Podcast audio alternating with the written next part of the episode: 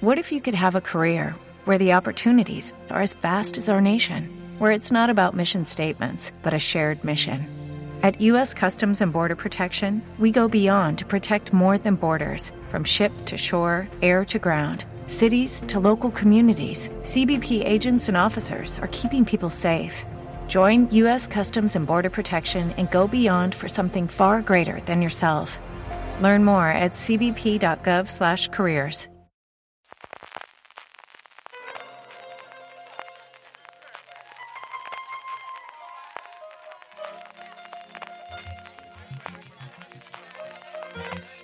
Estás escuchando Fuera de Series con CJ Navas.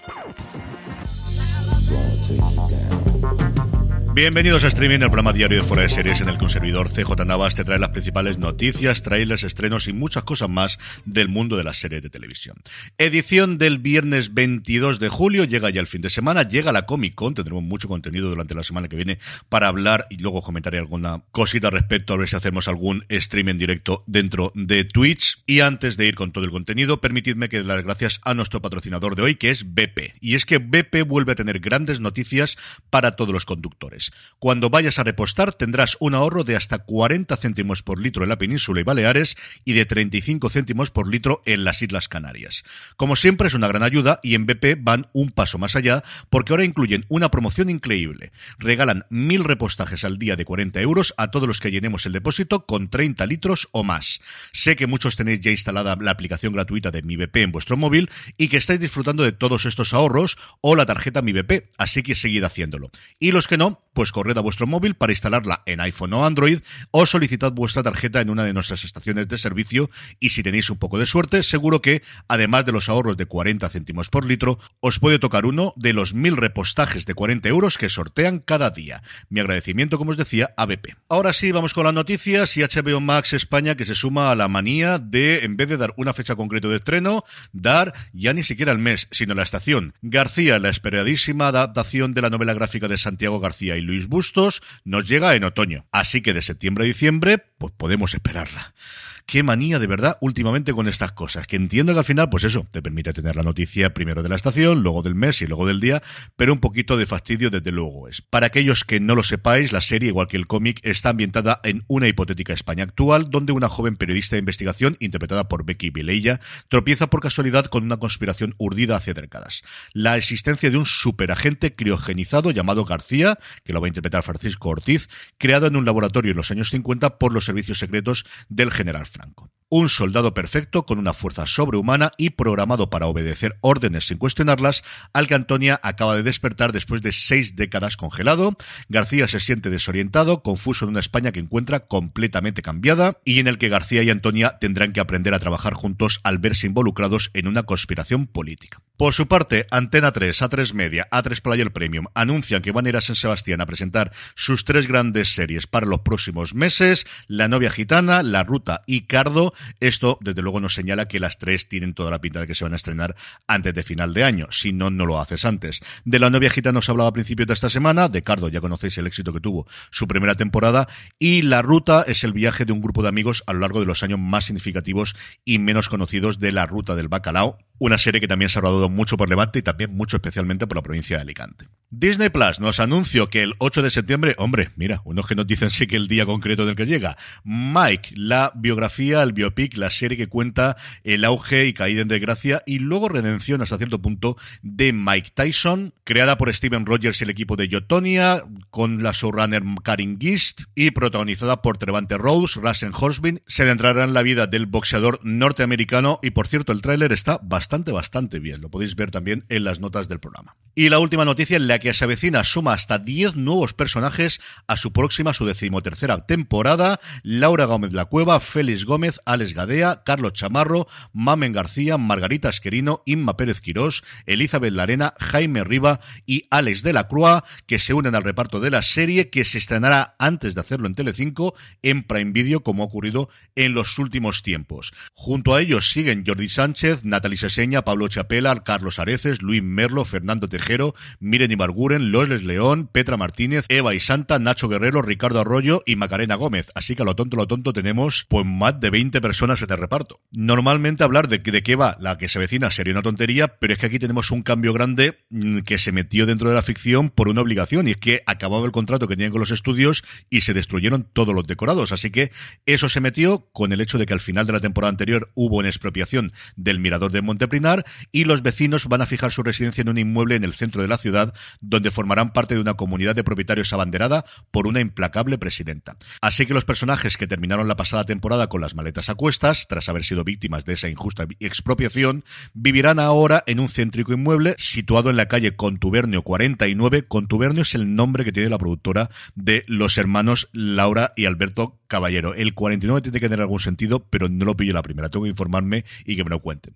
Como os digo, allí en Contubernio 49 convivirán con nuevos vecinos, se asombrarán con las decisiones de una presidenta que dirige con mano firme la comunidad y vivirán toda suerte de aventuras y desventuras con el particular sentido del humor que les caracteriza. La serie se está actualmente grabando en Madrid en dos platos que se han construido desde cero de 1500 y 800 metros cuadrados y lo que os comentaba, una de las series más vistas en España, tanto la emisión inicial como las reposiciones, tiene canales dentro de Mediaset que viven prácticamente solo de reposiciones de la que se avecina. Quizás no tiene el marchamo internacional que puede tener Élite o que puede tener La Casa de Papel, pero es una serie que aquí desde luego hace, crea estrellas y, y crea hábitos. Hay muchísima gente que todos sus días su ritmo es ver uno, dos, tres, cuatro o más episodios de la que se avecina. Hasta el caso curioso que yo recuerdo que no sé si lo tiraron abajo, pero en iVox había alguien que subía los episodios solo en audio y la gente los escuchaba y al final se escuchaban. Seguimos con nuestro repaso a las nominaciones de los semis. Nos tocan las de interpretación de miniserie o película para televisión de reparto de actores y actrices secundarios.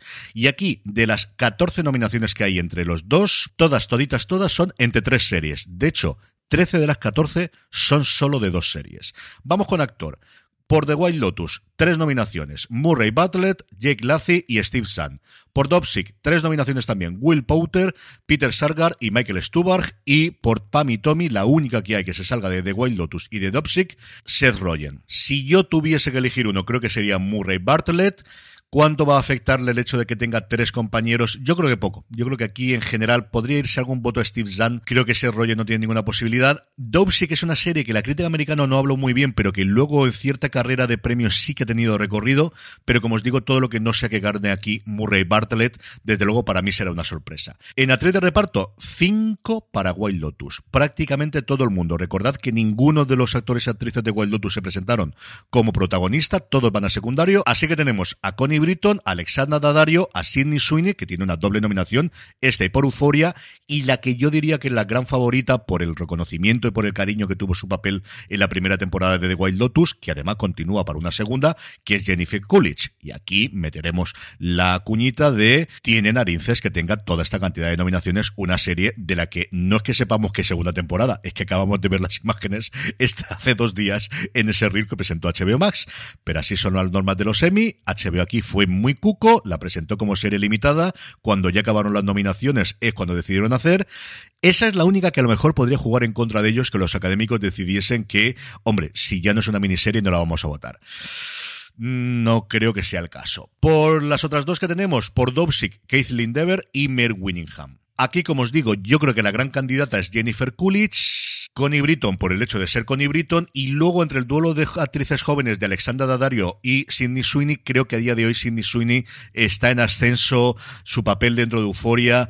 Si tuviese que ganar un rostro joven, yo creo que sería Sidney, pero como os digo, desde luego para mí la gran favorita es Jennifer Coolidge. Trailers, como os decía, tenemos ese de Mike, de la serie sobre Mike Tyson, que vale la pena que veáis. La segunda temporada de Industry, de la serie de HBO, que también ha mostrado sus primeras imágenes. Y luego algunos que no pude comentar, porque aquí todo era la Casa de Dragón. Sí los comenté en Twitch, si queréis ver el Twitch del otro día, el directo que hicimos, tenéis los vídeos y además comentados por mí en directo. Bienvenidos a Grexlam, esta gamberrada que hicieron entre Rob McCartney y Ryan Reynolds de comprar un equipo de fútbol de la Liga Galesa que tengo unas ganas tremendas de verlo, el anuncio de la tercera temporada de los Bridgerton, que ya están rodando, Y por último, el avance de una serie que no tenía para nada en el radar hace una semana y que tengo muchas ganas de ver, bueno, miento, ya he visto alguno de los episodios, llamada El Limpiador, de un cómico inglés, episodios independientes, seis episodios en el que cuenta su vida y obra como limpiador de casas que ha tenido un asesinato. Él es la persona que una vez que ha muerto alguien y levanta el cadáver en la policía, va y limpia la casa.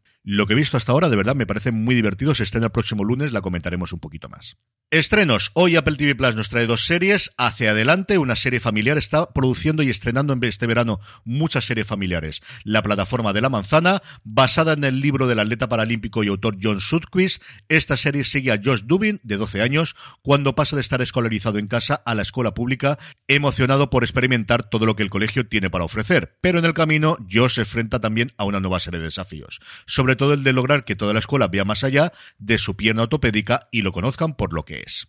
La plataforma de Apple también nos trae la tercera temporada de Ciclos, esta comedia británica, la primera serie que encargaron fuera de Estados Unidos, llamada Trying en su versión original y que aquí tradujeron como Ciclos, que yo no he visto, pero que todo el mundo que la ve me ha hablado maravillas, sobre todo mi hermano Jorge, que es un devoto y amante absoluto de esa serie, como también lo es del otro estreno que tenemos, que es la séptima temporada de Inside Number 9, que llega a filming, esta comedia también de episodios independientes británicas creada por Steve Pemberton y Rhys Shearsmith. El sábado no tenemos estrenos y el domingo llega la segunda temporada de esa fantasía de animación llamada Primal, creada por Gendy Tartovsky, sin diálogos, que nos cuenta la relación entre un hombre de las cavernas y un dinosaurio a punto de extinguirse, que se unen por tragedias desafortunadas. Es una locura absolutamente deliciosa. La primera temporada la tenéis ya en HBO Max y este domingo 24 nos llega la segunda. Y terminamos con la buena noticia del día, y es que hay un proyecto en Apple que a mí no me acababa de atraer inicialmente, que es esta serie sobre el monstruoverso o el monsterverse, esta serie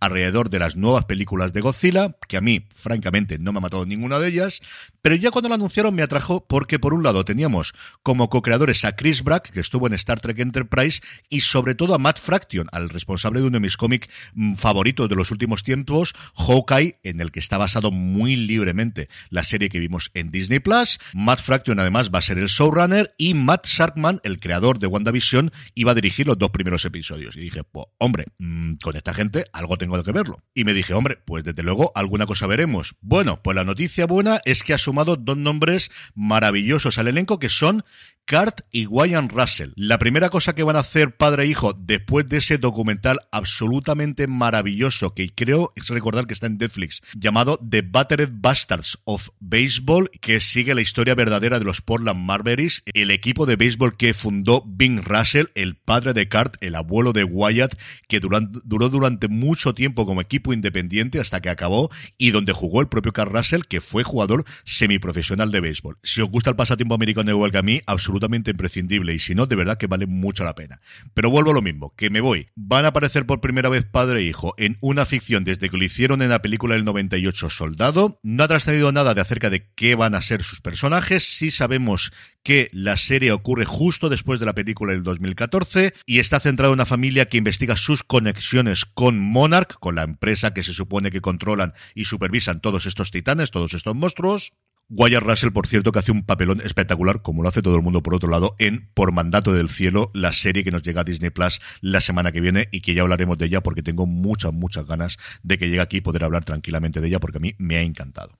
Con esto terminamos por hoy. Mi agradecimiento a BP, ya sabéis, con la aplicación de la tarjeta Mi BP, 40 céntimos por litro de ahorro en el Península y Baleares y 35 céntimos por litro en las Islas Canarias y un regalo de hasta mil reposajes al día de 40 euros si llenáis el depósito con 30 litros o más. Tenemos el fin de semana de vuelta de la Comic Con de San Diego. Tienen que salir de inicio muchas noticias y sobre todo muchos trailers y esperemos fechas de estreno de ahí. Las comentaremos todas el lunes aquí en streaming y es bastante probable que me ponga a hacer un directo en Twitch, así que si no me estáis siguiendo hasta ahora, twitch.tv barra fuera de series, os avisaré también por redes sociales y en nuestro grupo de Telegram, telegram.me barra fuera de series, pero es bastante probable que se presente alguna cosa chula y tiene pinta de que sí lo van a hacer así, me ponga alguna de las tardes o alguna de las mañanas que fin de semana a comentarlo en directo con todos vosotros que queráis unir. Ahora sí, que tengáis muy buen fin de semana, gracias por estar ahí recordad, tened muchísimo cuidado y fuera. Progress is a corner of People's Drive and 120